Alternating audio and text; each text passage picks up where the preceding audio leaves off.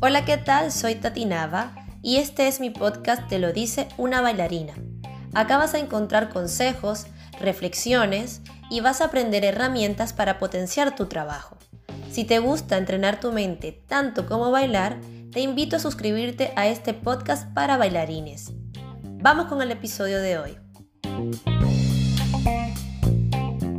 Quise abrir esta sección de confesiones dentro de mi podcast porque quiero tener un espacio en donde te pueda echar un cuento de cosas que he vivido o cosas que estoy viviendo actualmente como bailarina.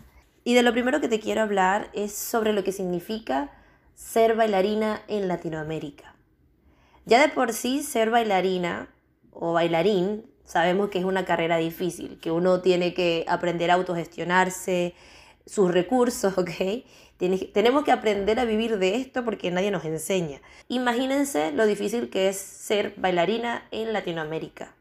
Antes quiero decirte que la mayor parte de mi carrera la he hecho en Latinoamérica. Yo soy venezolana, pero ya llevo seis años fuera de Venezuela. Vivía en Chile antes de venirme a España, que es en donde estoy viviendo actualmente. Tuve la oportunidad de viajar a Brasil, a Colombia, a Perú, a Argentina, por lo que sé más o menos cómo se mueven las cosas allá. Bueno, no sé más o menos, cómo se mueven las cosas allá, porque de allá vengo, ¿no? Más que nada es eso, quiero ponerte en contexto para que sepas que no te voy a inventar nada, simplemente te voy a decir mi opinión de lo que significa ser bailarina en Latinoamérica. Porque es un desafío, es un completo desafío. Y de paso también es más difícil si te quieres dedicar a estilos como el hip hop, el house, el popping, el locking, el crump, el walking.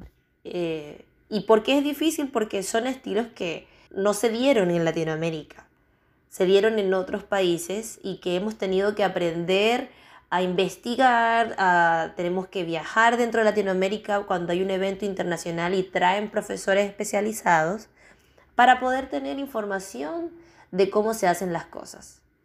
Ya de por sí, si eres latino o latina, sabes que viajar dentro de Latinoamérica es difícil, no es fácil.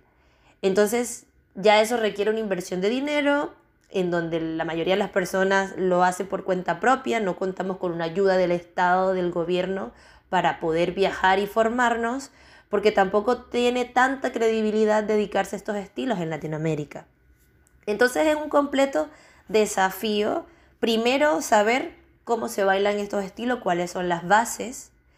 Eh, yo recuerdo que cuando comencé trataba de escribirle a las personas que yo pensaba que podía tener una ayuda porque eran latinos viviendo en Europa, latinos viviendo en otros lados que yo sabía que tenían información y pues no me ayudaban mucho.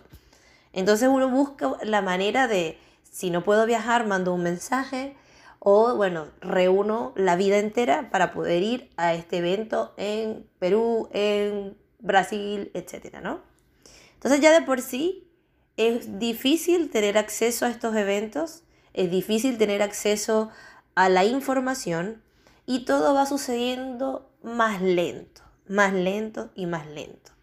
A diferencia de estar en un continente como en el caso de Europa, en donde viajar es muy fácil, es económico, o sea, puedes viajar dentro de, del continente a un precio súper accesible y eso hace más fácil que puedas conseguir información verídica y actualizada sobre todo, ¿no? Esto te lo planteo para que te hagas una idea de lo peludo que es conseguir la información en Latinoamérica. Lo peludo, eh, paréntesis, significa lo difícil, ¿vale? Cierro paréntesis. Otra cosa que yo veo que es difícil en Latinoamérica de conseguir es espacios acondicionados para poder entrenar o para poder realizar eventos.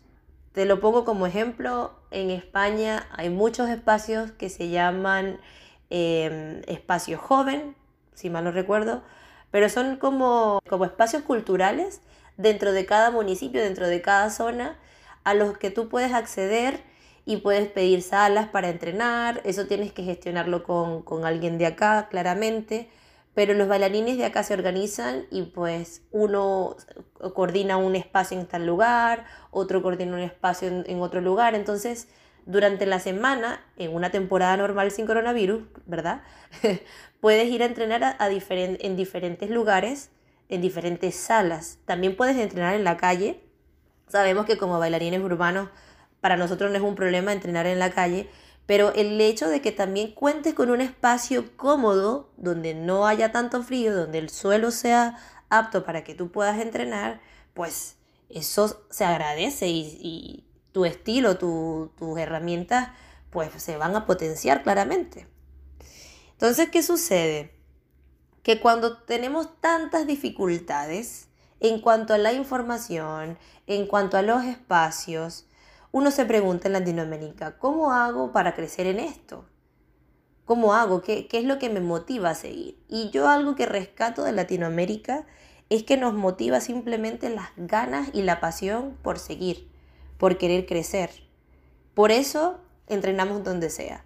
Por eso para nosotros no es un impedimento que el piso esté sucio o roto. Por eso para nosotros no es un impedimento pues viajar y quedarte en la sala del amigo X para poder ir a la competencia.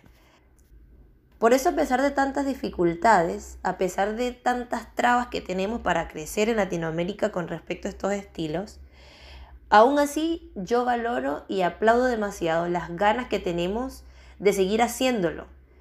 Porque no hay un gobierno que apoye, porque no hay instituciones que presten espacios, porque nosotros mismos tenemos que buscar la manera de cómo nos formamos. Y eso, créanme chicos y chicas que me escuchan, eso es más valioso que tener todas las facilidades.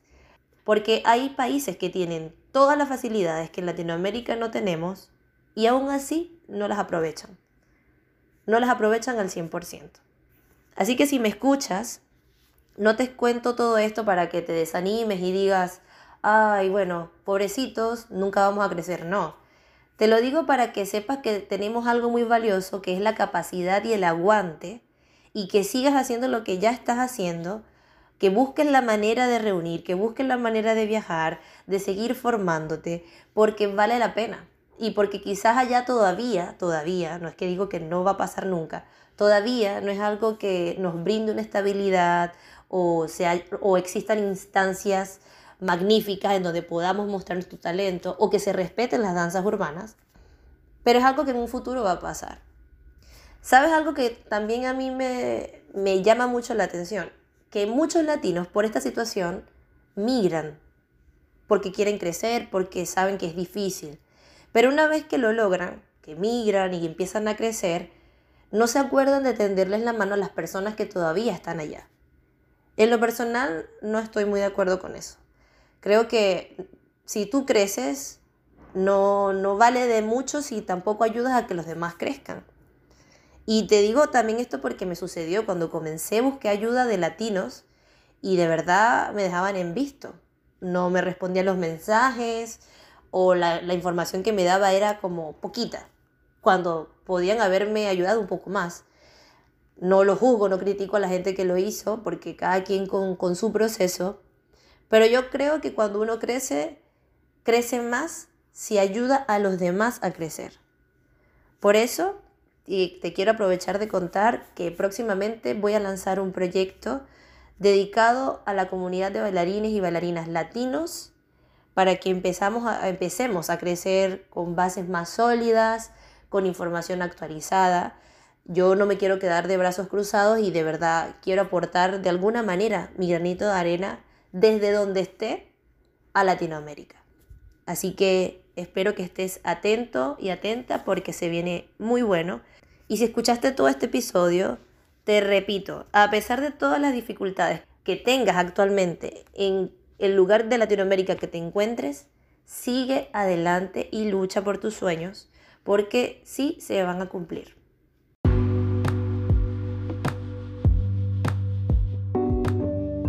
Muchas gracias por escuchar este podcast. Te invito a suscribirte y a que lo compartas con más bailarines. Puedes escucharme en todas las plataformas de audio digitales y también en mi canal de YouTube. Nos vemos en el próximo episodio y recuerda, esto te lo dice una bailarina. Chau chau.